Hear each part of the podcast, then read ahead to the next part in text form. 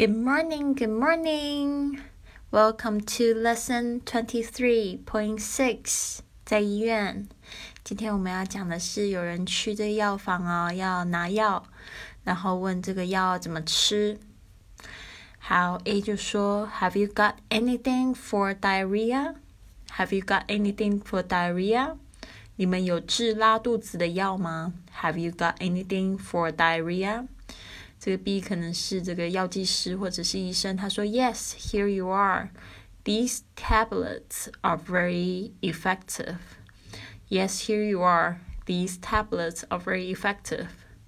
有在这，这些药片非常的有效。Yes, here you are. These tablets are very effective. How should I take this medicine?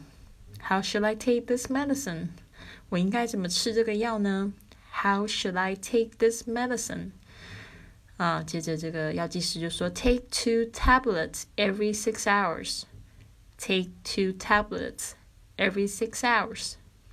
每六小时吃两片药片。Take two tablets every six hours.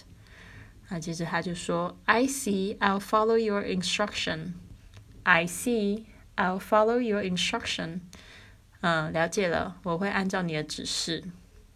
接着他又说，and take a good rest for a few days. Take a good rest for a few days. 就然后呢，好好的休息几天哦。接着他就回答，Thank you, Thank you，谢谢你，Thank you。好的，希望这个简短的对对话呢，可以帮助到你用英语去这个药房买药哦。